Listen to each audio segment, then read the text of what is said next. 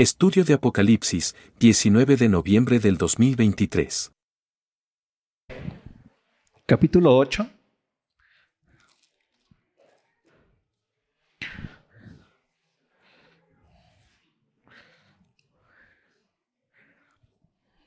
Capítulo 8 de Apocalipsis. La semana pasada entré por la parte trasera de este capítulo, como cuando vas a como cuando vas a una casa y no quieres ver la fachada, pero quieres entrar a la casa, ¿no? Y pues para no ver la fachada, esa fachada que es bien estrepitosa o que es muy asombrosa o que te muestra o te asombra, ¿no? Eh, lo que traté de hacer es como guiarlos por la parte trasera de la casa. ¿Para qué? Para que podamos entender de una forma bastante eh, más cotidiana lo que viene eh, a partir del versículo 6 del capítulo 8. Vimos la semana pasada la importancia que es para la iglesia, que es para ti, el orar. Vimos también en Lucas 11 la cuestión de la, oración, ¿te acuerdas? Lucas 11 vimos el, cómo Dios enseña a orar a sus discípulos. Jesús enseña a orar a sus discípulos y les dice, cuando ustedes oren, van a orar de la siguiente manera.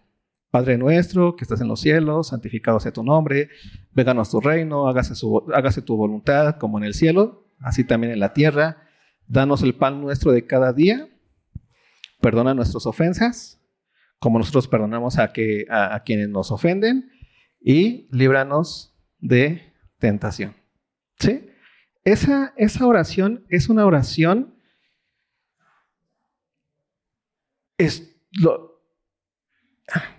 estructural, fundamental para el cristiano. Es una oración que prácticamente nos ayuda a vivir en este mundo, ante las vicisitudes que ocurren en este mundo que hoy vamos a ver. Por eso podemos ver claramente que en el capítulo 8 del versículo 1 al versículo 5, cómo la oración es ese momento en donde la iglesia es lo que hace la iglesia y esa oración es la que sube como ofrenda, como incienso hacia, hacia el Padre y es lo que, y es lo que, lo que hay de la iglesia hacia el Padre, de una iglesia madura, de una iglesia que obedece. Podemos ver que la oración entonces es ese acto que hace la iglesia que entiende perfectamente quién es en este mundo. Por eso en este mundo, una iglesia o un cristiano maduro ora diciendo esas palabras. Padre mío, que estás en dónde? En el cielo. Tú estás allá. Ah, hay una distinción. Aún nosotros estamos en dónde? Aquí, esperando que tú vengas. Luego, Padre nuestro que estás en los cielos, santificado sea tu nombre. No eres cualquier Dios, eres el único Dios, el santo, el apartado completamente, el tres veces santo, santo, santo. Por eso nosotros decimos rey de reyes. Muchos pueden decirse reyes, pero él es el rey de quién? De reyes. Es el señor de quién? De señores. Es alguien que entiende perfectamente, un cristiano maduro es alguien que entiende perfectamente quién es su padre. Luego después dice, santificado sea su nombre, venga tu reino. Hay una esperanza. Ven aquí a reinar pronto. Por ese venir a tu, venga tu reino es una espera que tenemos. Hemos entendido que Cristo ya ascendió al Padre y que nosotros estamos haciendo esperando. Tenemos una esperanza vida. ¿Qué esperamos? ¿Qué es lo que espera el cristiano? ¿Te acuerdas de eso? Esperas a ser viejito y y, morir viendo a tus nietos realizados y bisnietos. No, ¿qué espera el cristiano? Que Cristo venga. ¿Espera salir de tus problemas este, emocionales o de tus problemas económicos? No, ¿qué espera el cristiano? Que Cristo venga. Por eso es el venga a tu reino. Después dice, hágase tu voluntad hágase tu voluntad. El cristiano entiende perfectamente que Dios sabe muy bien lo que hace y que lo mejor que puede esperar en este mundo, en la esperanza que tiene, es saber que Dios está haciendo su voluntad todo el tiempo. Cuando tú le dices hágase tu voluntad a Dios, no le estás dando el permiso, así como que, como cuando le dices a tu hijo, bueno, pues haz tu voluntad, como si tú le estuvieras dando permiso. Y pensamos que Dios así con el Señor, haz tu voluntad de mi vida, es como si le estuvieras dando permiso a Dios de hacer su voluntad. Y si él, y si tú no le das permiso, él no la hace. Dios es soberano absolutamente y hace lo que hace porque él lo quiere hacer. ¿Sí?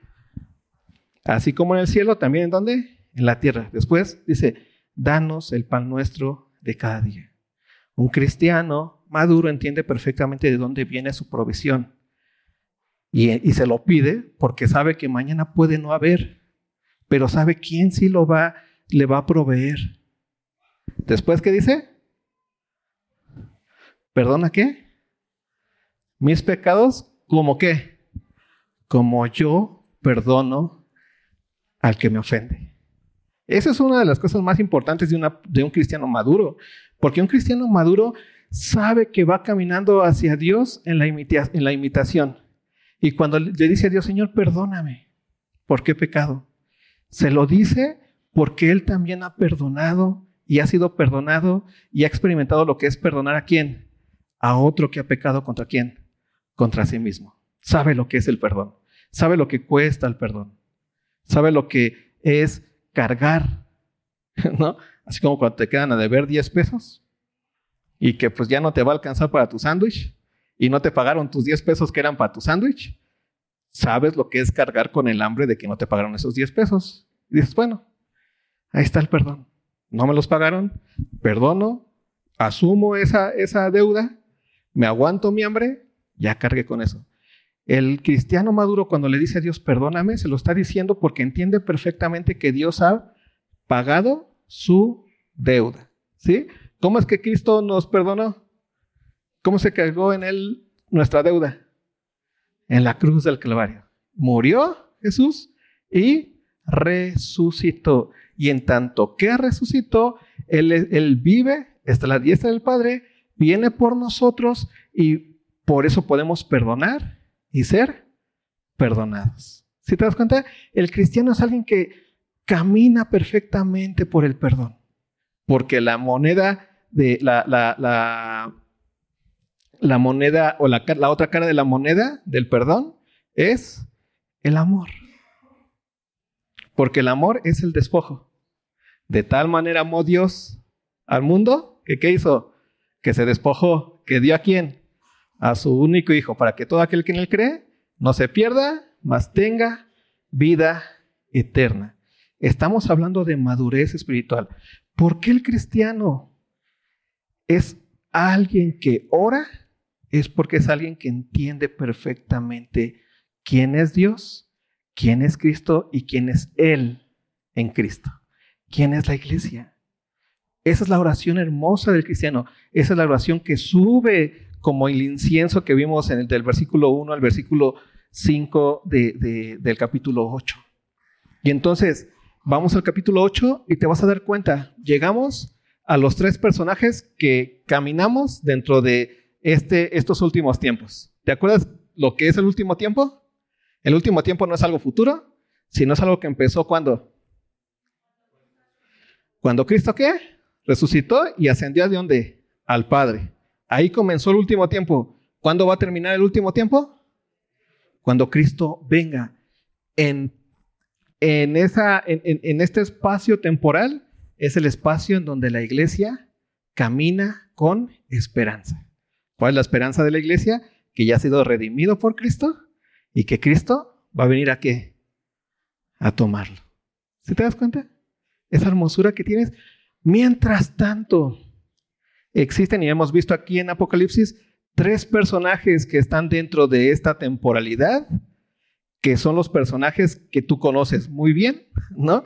Y que hemos visto. Primer personaje es los hijos de desobediencia. ¿Quiénes son los hijos de desobediencia? Aquellos que no han querido obedecer a la fe. ¿Sí? Después, ¿quién es el otro personaje?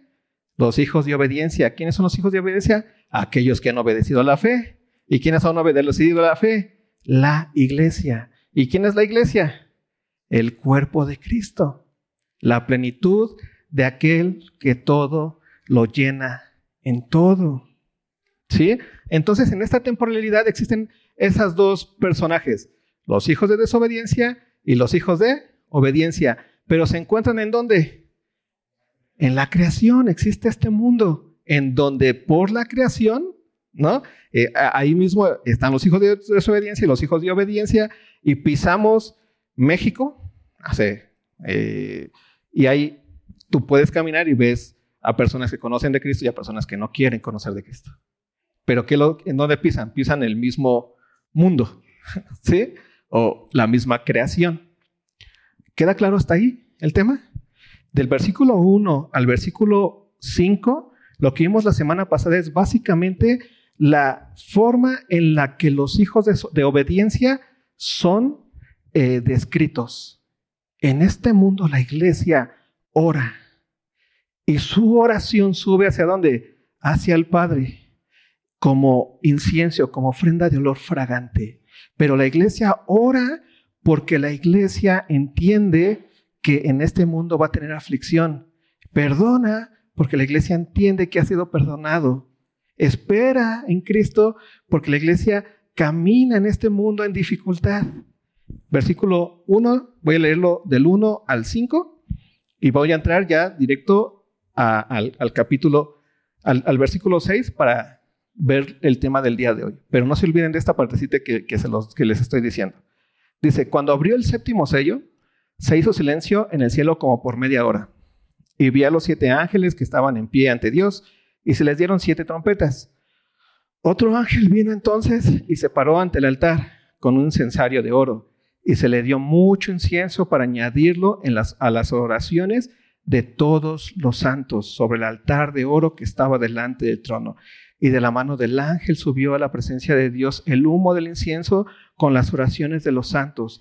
Y el ángel tomó el incensario y lo llenó de fuego del altar y lo arrojó a la tierra y hubo truenos y voces y relámpagos y un terremoto.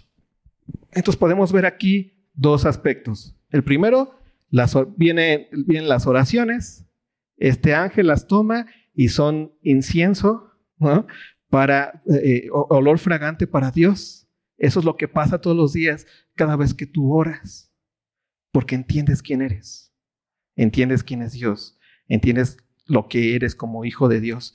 Y segundo punto importante aquí es que después de que eh, nos manda como al cielo, esta primera partecita, nos regresa a que nuestra visión se vaya hacia dónde? Hacia lo temporal, hacia la aquí y el ahora. Y dice aquí, y entonces hubo truenos y voces y relámpagos y un terremoto. Vamos al versículo 6. Ahorita les voy, lo voy a conectar. Ve lo que dice. Y los siete ángeles que tenían las siete trompetas se dispusieron a tocarlas. El primer ángel tocó la trompeta y hubo granizo y fuego mezclados con sangre que fueron lanzados sobre la tierra. Y la tercera parte de los árboles se quemó y se quemó toda la hierba verde. El segundo ángel tocó la trompeta y como una gran montaña ardiendo en fuego fue precipitada en el mar, y la tercera parte del mar se convirtió en sangre, y murió la tercera parte de los seres vivientes que estaban en el mar, y la tercera parte de las naves fue destruida. El tercer ángel tocó la trompeta, y cayó del cielo una gran estrella ardiendo como una antorcha, y cayó sobre la tercera parte de los ríos y sobre las fuentes de las aguas, y el nombre de la, de la estrella es ajenjo, y la tercera parte de las aguas se convirtió en ajenjo, y muchos hombres murieron a causa de esas aguas, porque se hicieron amargas. El cuarto ángel tocó la trompeta, y fue herida la tercera parte del sol, y la tercera parte de la luna, y la tercera parte de las estrellas, para que se oscureciese la tercera parte de ellos, y no hubiese luz en la tercera parte del día y asimismo de la noche. ¿Te acuerdas cuando vimos la primera parte cuando abre los sellos? Siempre hay como una, un momento de cuatro partes, ¿no? Vimos los cuatro jinetes eh, cuando salen, ¿no? Los cuatro caballos. Y entonces entendimos que nos estaba describiendo a los hijos o las entrañas de los hijos de qué?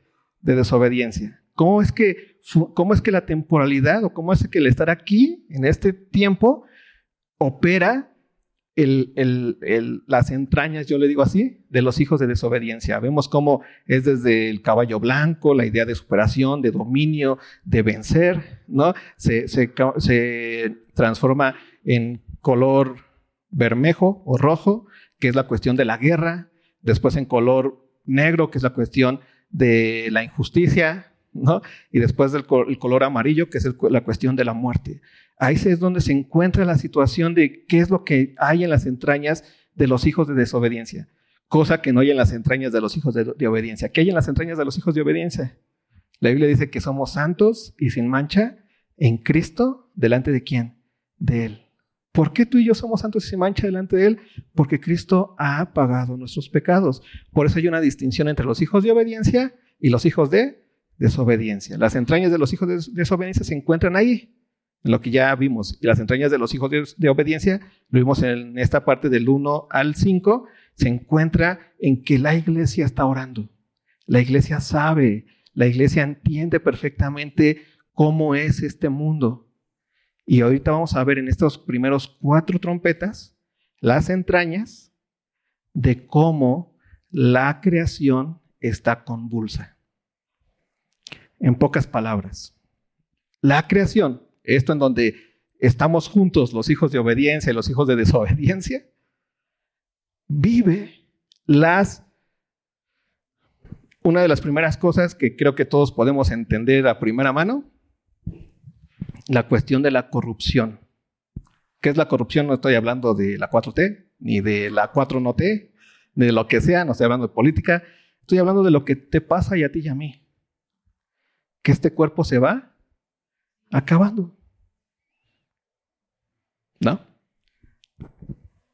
A mí ya me duele la rodilla. Ya me desvelo y siento que ya, ya no sé qué existe después del desvelo, ¿no? Pero ¿por qué? O sea, porque vas pasando y te vas dando cuenta cómo la juventud, por eso entiendes perfectamente más eso de juventud divino tesoro, ¿no? Pero cuando eres joven ni lo piensas que vas a ser joven toda la vida, ¿no? No solamente vivimos en esta, en esta creación el ámbito de la temporalidad que se va, que, que corroe, te está corroyendo tu cuerpo, en esta creación también está la cuestión en donde todo se, se, está corroyendo, se está terminando, ¿no? O sea, tú pones eh, una madera y ¿qué va a pasar con esa madera? Se va a comenzar a qué? Con el tiempo a echar a perder, las cosas echan a perder, ¿sí o no? Por eso existe la sal o los refris porque las cosas se echan a perder, porque esa es la temporalidad en este mundo, así es como se vive. Y no solamente vivimos bajo esa ley, por decirlo así, la ley de que te vas a volver viejito, unos antes, como yo comprenderé, otros después, pero te vas a volver viejito, sino que también vivimos bajo la ley, ojalá nada más nos volviéramos viejitos, sino que nos enfermamos. ¿Estamos abiertos a qué? A la enfermedad. ¿Sí o no? Estamos a ver, porque eso es la, la creación, es como está puesta la creación, está puesta en vanidad, dice Pablo. ¿No? Y por eso estamos esperando y gemimos en nuestro cuerpo que Cristo venga, porque sentimos no solamente la, la, la, la, corrupción del pecado, sino también el hecho y la realidad física de lo que la corrupción es en nosotros mismos. O si lo quieres ver en la creación, velo en tu mascotita. Yo tuve una mascota que vivió con nosotros como 16 años, pienso hasta que ah, un poquito más, y lo vi desde ser cachorrito y brincar impresionantemente hasta el punto en donde ya ni siquiera caminaba derecho. Y se acabó. ¿No? Y dices, ¿cómo es posible? Se acabó. Y la naturaleza o la creación así pasa, está está puesta en vanidad. Y te enfermas. ¿Cuántos de aquí se han enfermado en estas temporadas complicadas? ¿Y, ¿Y de qué te das cuenta? De que eres vulnerable. ¿Cuántos de aquí han vivido como la creación se colapsa? ¿Has visto cómo se mueve el terremoto? De hecho, yo soñé que temblaba. Estuvo raro. No, no, no, aquí fue, fue raro mi sueño. Después se los cuento. Pero estaba... Eh, eh, eh, ¿Te ha pasado eso? Cuando comienza a temblar y por ser cristiano no sientes. ¿Qué ocurre? Sientes. A mí me encanta ver las fotos del pasado, ¿no? Así como que, mira, esto es Xochimilco en el cuarenta y tantos, ¿no? Y dices, ah, mira, este es el canal de Churubusco, y si era un canal, ¿no? Tú dices, wow, hay un cambio en dónde? En la naturaleza. Y no solamente tenemos la corrupción de la naturaleza, sino también tenemos la otra corrupción, que es la corrupción de los efectos del pecado. ¿Te acuerdas qué es el pecado? ¿Cuál es la raíz del pecado? ¿Cuál es? Pensar que sabemos más que Dios, que somos los los que le sabemos bien a la vida, ¿no? Los más sabios del mundo. A mí que me van a enseñar ese que ni siquiera lo veo. Sí, nos creo, eso sí lo sé, pero pues, así que sepa más, pero el pecado es eso. Porque Dios nos dice ama, y nosotros qué decimos? Ah, es que tú no estás aquí, Dios. O sea, a ti no te sacó la lengua ese hermanito. dice que es hermano. Hipócrita. ¿Te das cuenta? Pero si te das cuenta también, el pecado es un no tomar en cuenta a Dios, pensar que sabes más, pero también es ¿O el pecado se hace patente en dónde? En el otro. ¿Has visto cómo funciona la sociedad? De repente dices, mataron a tal. ¿Por qué lo mataron? Pues porque uno piensa que puede tomar el derecho de quién? De la vida de otro. Porque su celular valía más que su vida. O robaron. O hicieron fraude o violaron o mintieron o engañaron. Y entonces están las consecuencias. Y de repente ahí está, se vive el, las consecuencias del pecado que vienen en las entrañas de los hijos de desobediencia. Y ahí tenemos a Israel bombardeando a Hamas, a Palestina, y Palestina bombardeando a quién? A Israel. Y si hay cristianos ahí, ¿qué va a pasar? Les puede, les puede tocar una bomba. ¿Murieron cristianos en la Segunda Guerra Mundial? Sí. ¿Por qué? Porque este mundo está convulso de esos dos lados, que son dos lados horribles. ¿no? El primero es el, el lado en donde la corrupción de, lo, de la creación en sí misma, te acabas, te enfermas, ¿no?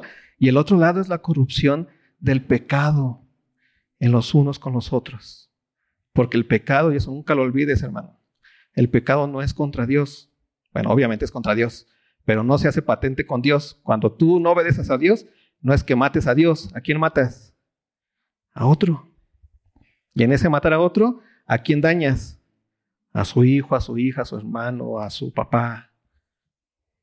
El pecado es como ese veneno que corroe todo y que hace que crezcan odios. ¿Has odiado alguna vez a alguien que te ha hecho algo feo? Nos pasa, porque es el dolor del pecado. Y entonces estamos viviendo en estas circunstancias en este tiempo. Por esto, esta partecita que vamos a leer ahorita tiene que ver con el momento en donde la trompeta suena, pero la trompeta suena para que nos demos cuenta de algo. ¿Para qué sirven las trompetas? ¿Si has, visto cómo en la milicia usan trompetas? Está bien padre, ¿no? Yo antes cuando era era sano y me iba a correr al Parque de los Coyotes. Pasa, pues pasas por donde están los, la, marina. Y e iba temprano y siempre me tocaba. Que era así como el toque de trompeta. ¿No? Y el toque de trompeta es básicamente un alerta. ¿Se has visto eso? De repente cuando... Y todos... Es un, hey, deja de estar acá acuchillando y ¡pum! O estabas durmiendo y ahí está la trompeta. Lo que hace la trompeta o el toque de trompeta es que te pone alerta. Y estas trompetas para nosotros significan el ponernos alerta de que es necesario que nosotros entendamos por qué pasa lo que pasa y por qué nos puede pasar algo así y no amargarnos la vida. Porque podemos el poder de orar. Por eso puse al principio, la oración es importante.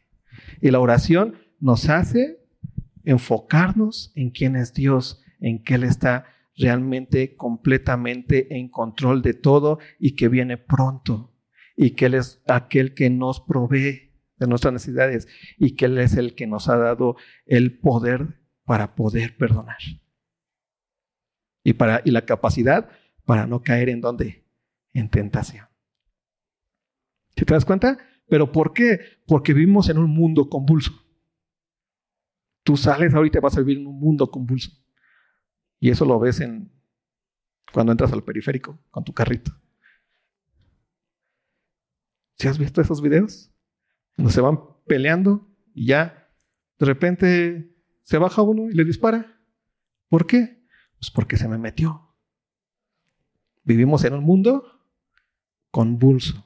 Y eso es lo que la trompeta nos está tratando de hacernos entender. Recuerda que el Apocalipsis no es para los hijos de desobediencia. ¿Para quién es el Apocalipsis? Para los hijos de obediencia. ¿Y para qué nos funciona a nosotros? Para que bienaventurado el que lee, el que escucha y el que guarda las palabras de esta profecía. ¿Y quién es el que lee, el que escucha y el que guarda las palabras de esta profecía? La iglesia. Eres tú, porque puedes y estás en este mundo convulso en donde puede ocurrir algo así en tu vida.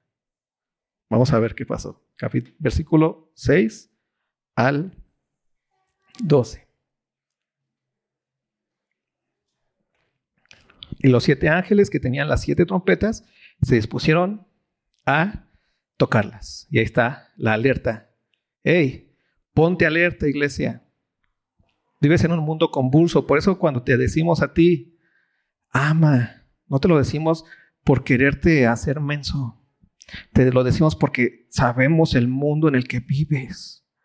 Y necesitas estar completamente entendido de quién es el Padre al que sirves.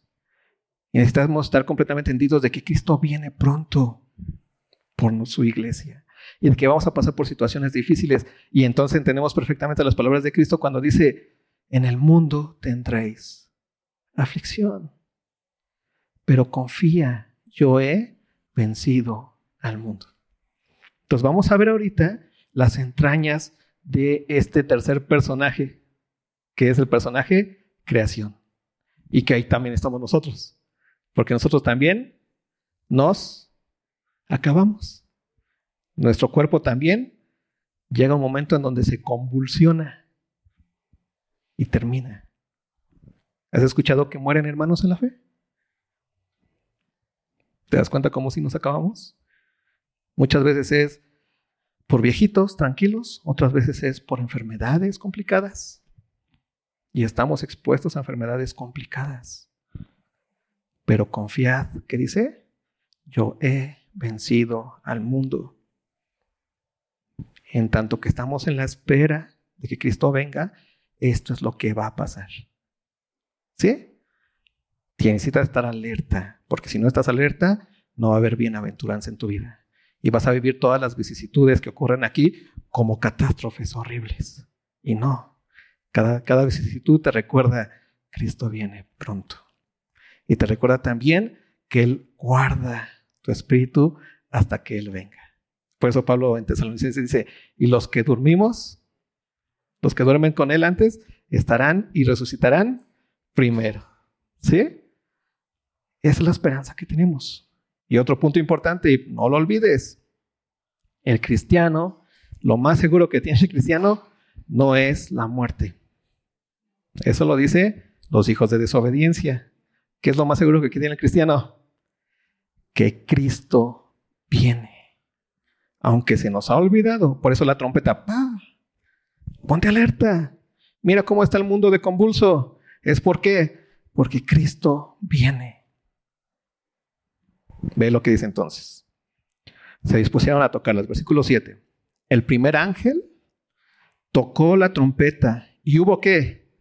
Granizo y fuego. Imagínate esto, para que te veas, para que comprendas qué es la corrupción, ¿no? En el mundo, cómo es que todo es una contradicción, una convulsión ahí, una mezcolanza de cosas que hacen que el organismo funcione mal. ¿Qué tiene que haber? ¿Qué tiene que haber? Fuego y granizo. ¿Mezclados con qué? Con sangre. ¿Sí ¿Te das cuenta de eso?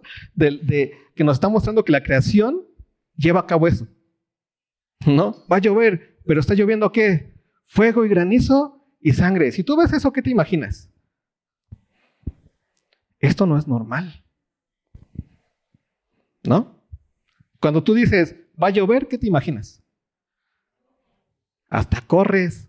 Y no corres, se va a quemar mi pantalón. ¿Qué dices? Se va a mojar. Y lo acabo de lavar. ¿Por qué? Porque entiendes que parece que hay un orden todo el tiempo y que así es siempre, que siempre va a hacer el sol así. Parece, nos da como que una apariencia de orden el universo. Pero lo que nos está diciendo Dios es que no. La creación está convulsa, está gimiendo también. Y date cuenta en la alerta tú que veas bien lo que es la naturaleza y la creación, es que esto está en contradicción absoluta y va a tener su lugar hermoso hasta que haya cielos nuevos y tierras que y tierra nueva. ¿Y eso hasta cuándo va a ocurrir? Hasta que Cristo venga. Tú puedes ser el más fit así como el Sala. Es fit, aunque no se note. ¿Ya? Pero sabes qué? Tu cuerpo está convulso también. Puedes alimentarte de la mejor manera y puedes pensar que no, yo tengo todos mis nutrimentos acá bien chidos, todo lo mejor del universo, pero tu cuerpo está convulso. Y es lo que está tratando de decirnos esta parte, que podamos entender la naturaleza o la creación también está gimiendo ya. Por eso habla de granizo y fuego mezclados con sangre que fueron lanzados sobre la tierra y la tercera parte de los árboles se quemó y se quemó toda la hierba verde, que, hace, que es como una creación que se hace daño a sí misma. ¿Tú te das cuenta de eso? Se está acabando a sí misma. De repente te, piensas en el cuerpo humano y dices, ¿cómo es posible? ¿No? Que de repente comamos cosas que nos acaban a nosotros mismos. Y la solución no es que dejes de comer esas cosas. La solución es que entiendas que estamos en el último tiempo y que así va a ocurrir y que no, no vas a mejorar tu vida con no comiendo las otras cosas, sino que estés atento de que Cristo viene y que tienes una esperanza. De que tu suelo seguro no se encuentra en tu nutrición. De que tu suelo seguro se encuentra en que Cristo resucitó y está a la diestra y vives en Él. ¿Te das cuenta de eso? Piénsalo. Y dice que se quemó la tercera parte de los árboles, se quemó y se quemó toda la hierba verde. Tercer parte, eso tenlo muy claro para que también te quede en, en la cabecita. No solamente nos está diciendo que está convulsa, que está contra sí misma la creación, sino que también está incompleta. Y te vas a dar cuenta cómo todo el tiempo termina diciendo, y la tercera parte, y la tercera parte, y la tercera parte de algo completo, quedó ahora qué? Incompleto. Y por más que quieras completarlo, no se va a poder completar. Por más que quieras hacer Greenpeace, no lo vas a poder hacer. ¿Por qué? Porque la tercera parte o lo incompleto nos hace darnos cuenta de que lo completo viene hasta que Cristo venga. Ese es el testimonio de la iglesia, hermanos. Eso es lo que esperamos. Por eso lo esperamos más que nada en este mundo. Por eso no nuestras, nuestros tesoros en el... Por eso no hacemos tesoros en la tierra, donde la polilla y el orín corroen ¿Se dan cuenta por qué Jesús hablaba así? Si no hacemos tesoros en donde? En el cielo, donde no hay polilla, donde el orín no corren, ni ladrones minan, ni hurtan. Estamos esperando y esperamos en un mundo convulso. ¿Sí?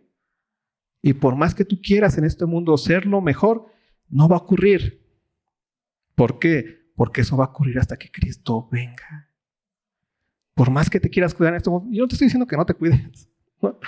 Lo que estoy diciendo es que no pongas tus esfuerzos en lo que tú piensas que es mejor para ti en este mundo. Pon tus esfuerzos en hacer tesoros en donde? En el cielo. Aunque eso te destruya. Por eso Pablo dice, para mí el, vivir es Cristo y el morir es que es ganancia. No sé qué hacer, estoy en entredicho. Es mejor vivir, ir allá con el Señor y estar con Él, pero también quiero estar aquí para dejar mi vida como libación, como sacrificio para el bien de quién? De ustedes. Es alguien que no vivió, Pablo, entendiendo, yo me voy a mejorar a mí mismo en este mundo. Voy a ser el mejor. No, el que entendía perfectamente el mismo estímulo que tenía Cristo, siendo en forma de Dios, no estimó al ser igual a, igual a Dios como cosa que aferrarse, sino que se despojó. Por eso la iglesia es la imitación completa de la vida de Cristo en este mundo. Y Cristo no fue el más exitoso en este mundo. Pero fue quien trajo por su sangre la vida eterna. Ve lo que sigue ocurriendo con las trompetas. El segundo ángel tocó la trompeta y como una gran montaña ardiendo en fuego fue precipitada en el mar.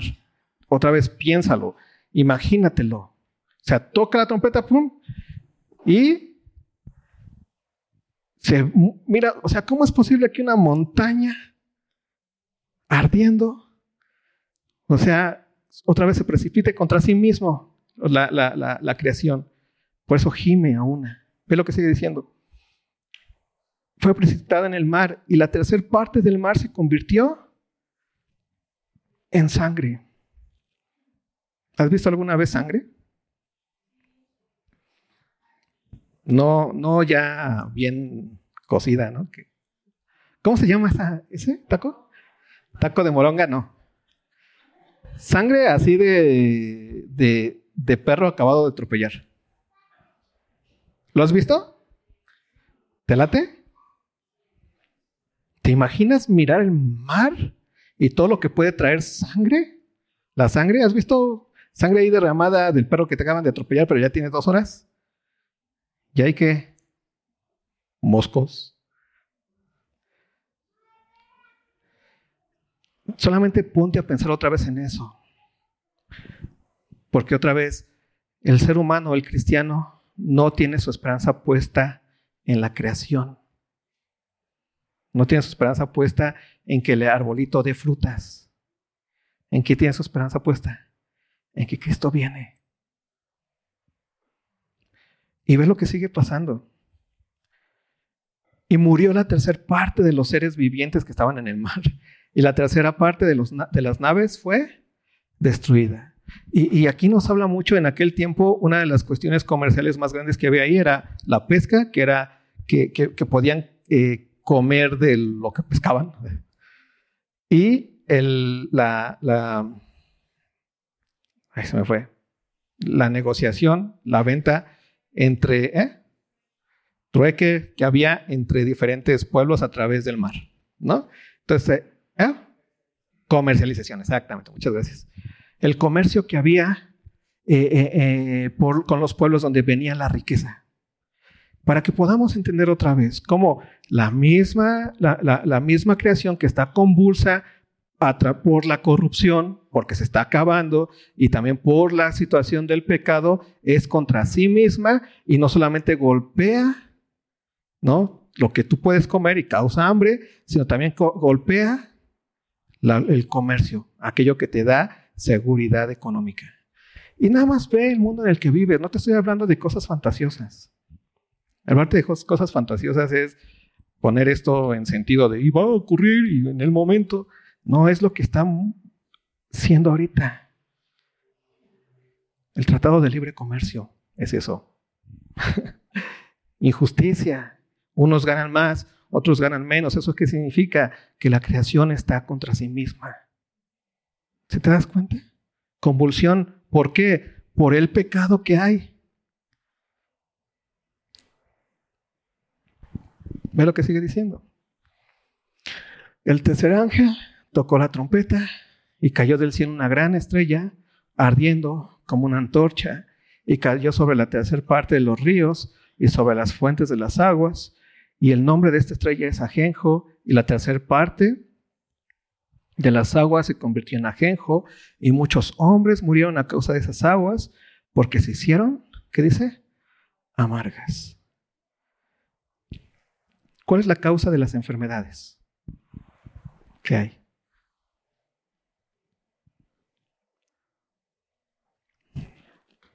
Hoy le echan la culpa al azúcar, ¿no? Los, los ¿cómo se llama? ¿Eh? Los carbohidratos y los químicos. Ahí tenemos una antiquímica. Le echan la culpa pensando que eso, si dejamos de consumir eso, las enfermedades se acaban. Y la respuesta es, en el pastel. Por eso hay cáncer. Hay situaciones complicadas. Una u otra cosa, la misma temporalidad que tenemos en esta creación, que está caída, que está convulsa, nos causa qué? Enfermedades. Y esto simplemente es una imagen de una estrella que cae, que, que amarga el agua, y el agua es una cuestión básica que tenemos que tomar, comer. O sea, Hoy en día, el ser humano tiene que comer, ¿sí no? Y en la ciudad, ¿qué comes? Pues lo que vas a comprar. Y con toda la confianza del universo, compras eso que se supone que es carne. Y de repente te das cuenta que no, que Profeco dice que no era carne. ¿Que por qué? Que porque ya le hicieron sus investigaciones. Y que resulta que era plástico con no sé qué químicos, pero sabía carne. Dice, sabe chido, pero eso causa daños a la salud. O sea, ¿qué es lo que está pasando? El ser humano, ¿de dónde, de dónde se alimenta o de dónde se sacia su sed? Del agua que hay en dónde? En el mismo mundo. Y un mundo convulso, un mundo que se está acabando, ¿qué es lo que va a causar? Daños al mismo, a la misma creación. Y si tú te fuiste a echar la torta, ahí en la esquina y te dio una diarrea de esas impresionantes, es porque estás entendiendo perfectamente que te estás, estás en una creación convulsa que se está acabando. Y que te suene la trompeta para que te des cuenta que en este mundo no vas a, este mundo no te va a garantizar nunca el sueño que tú tienes o lo mejor. Este mundo está convulso y que te des cuenta, iglesia, que lo mejor que tenemos es que Cristo venga. Es muy importante que quede claro el porqué de estas trompetas. Y ve con lo que sigue, con eso terminamos. Porque ya me pasé y Moy ya bajó y me va a regañar. Cada vez que veo a Moy digo, ya, se acabó el mundo. Versículo 12. El cuarto ángel tocó la trompeta y fue herida la tercera parte del sol y la tercera parte de la luna y la tercera parte de las estrellas para que se oscureciese la tercera parte de ellos y no hubiese luz en la tercera parte del día y asimismo de la noche. ¿Queda claro las terceras partes? Para que te des cuenta que aunque a ti te parezca que ves sol impresionante, ese sol que nunca se va a apagar y que nada más los científicos locos dicen que tal vez en algún momento, dentro de 20 mil millones de millones de años, va a ocurrir algo así? La respuesta es, no es cierto. Ya está convulso ese sol. Es una tercera parte ya. Está incompleto.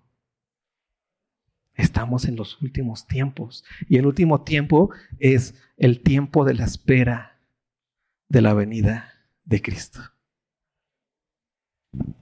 ¿Se queda claro? La creación por eso no puede ser nuestro asidero. La creación, tu cuerpo no puede ser tu esperanza. Tu comida no es lo mejor que tienes.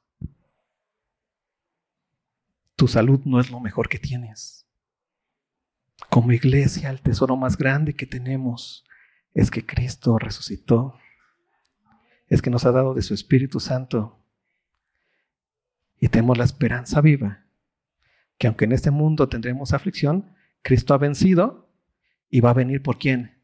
Por nosotros. Y aunque algún día estemos cafeteando al Isaí, ¿cuál es nuestra esperanza viva?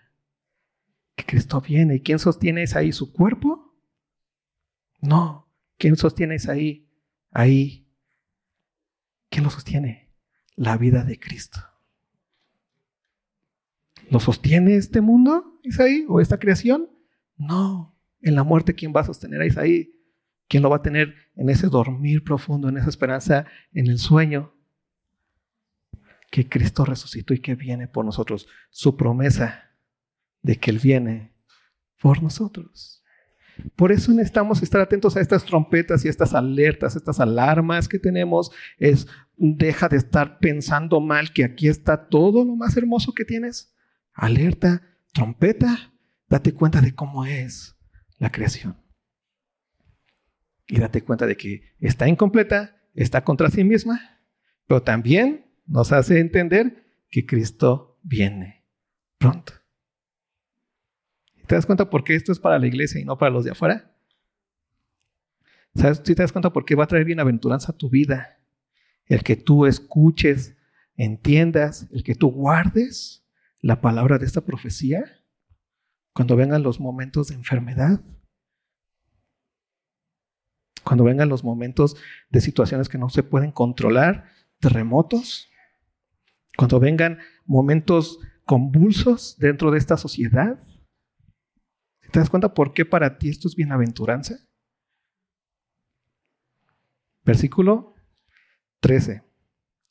Y miré y oí a un ángel volar por el medio del cielo diciendo a gran voz, ay, ay, ay. Y aquí me encanta esta parte de los que moran en la tierra a causa de los otros toques de trompeta que están para sonar, los tres ángeles. Y aquí es el cambio, porque deja claro bien, los moradores de la tierra.